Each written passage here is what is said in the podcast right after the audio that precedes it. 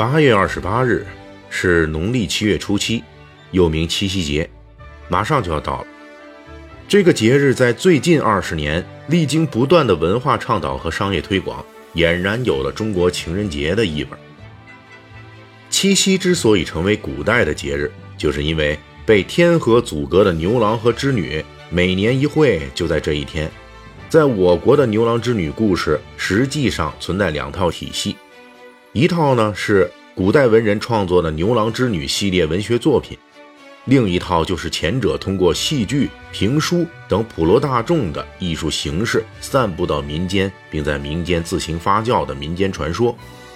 说白了，就是有雅俗两类。明明都是牛郎织女，为什么还要分成雅俗两类呢？在此，大锤仅列举几个雅里面并没有的，俗里面起到关键作用的情节，您就能看出来这样的分类。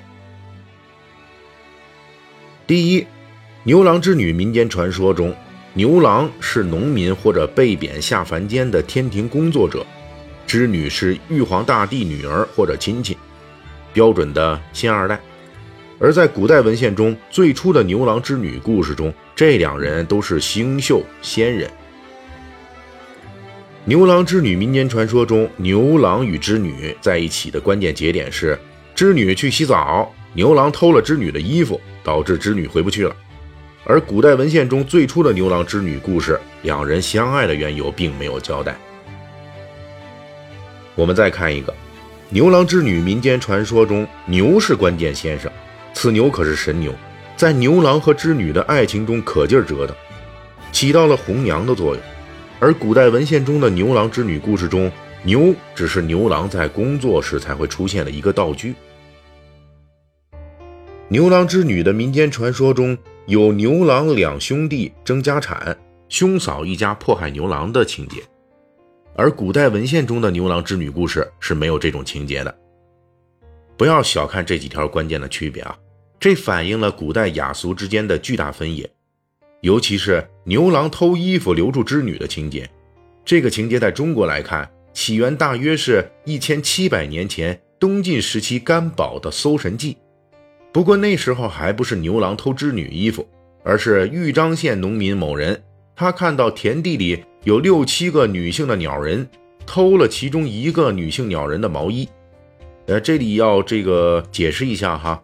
就是原文啊，这个毛衣就是这么写的，所以我们大家不要把它理解成我们今天所织的和穿的那种毛衣。结果这个女性鸟人找不到自己的衣服，就只能光着腚回不去天上了，只好留下来跟着农民某人生孩子了。为什么要强调在中国的起源呢？因为这种偷衣服娶仙女的鬼畜桥段，其实在全世界范围内都是广泛存在的。有学者统计，全世界范围内这种偷衣服或者毛衣导致仙女束手就擒的古代民间传说，大约有一千二百种以上。这种情节按照我们今天的理解，颇似斯德哥尔摩受害者情节。但是在古代世界范围内，爱情本就是大多数平民可望不可及的东西。你唱秦关歌咏牛郎织女的名句“金凤玉露一相逢，便胜却人间无数”。能听得懂的农夫走卒有几个人呢？在文化普及之前，最能让人们能够轻易理解并且能够接受的，恐怕就是扒衣服、偷衣服这种了。因此，在今天寻访亚洲范围内的牛郎织女民间传说，我们就会发现，无论是日本、韩国还是越南、印尼，大家各自的牛郎织女传说中最核心的一段内容就是偷衣服。在这个偷衣服的共同基础之上。亚洲各国对各自流传来的中国牛郎织女故事进行了脑洞大大的改编。首先，我们说一下日本。日本接受中国牛郎织女传说，大约是在公元八世纪以前，也就是我国的唐代。在日本的牛郎织女传说中，作为红娘的牛根本没有出现，农民牛郎和仙人织女最后升级为天河两边的星星，而且这条天河。是牛郎自己失误搞出来的，织女她爸出难题刁难他，牛郎切冬瓜失败，冬瓜流出的汤水变成了天河，而且这个故事在日本本土化的过程中出现了很多日本特色，比如牛郎成为星宿之后不叫牛郎星，叫犬养星。在日语里，犬养的意思可不是狗娘养的，而是养狗的。根据学者的推断。大约是中国牛郎织女传说进入日本时，日本还处在狩猎社会向农耕社会过渡的阶段，牛还没有成为重要生产工具。相比之下，狗的价值在当时的日本人那里更容易理解。另外一个跟中国传说牛郎织女鹊桥相会不一样的是，在日本的牛郎织女相会没有桥这种东西，牛郎是划船来的，这也是岛国海洋生存环境的一个直接反应。在朝鲜版本的同类故事中，牛郎织女都是天界王国的贵胄，两人结婚也没有人反对。但是结婚之后，织女总也不回去看她自己的爹，导致老丈人大怒，出动大军抢回织女，并且释放法力，把天河隔在两人中间。在韩国版本的这个故事中，牛郎又变成了樵夫，牛没出场，却出来了一头鹿，鹿被樵夫救了之后，动物报恩情节触发。邪恶的指引樵夫盗窃了织女的衣服，凑成了这对斯德哥尔摩姻缘。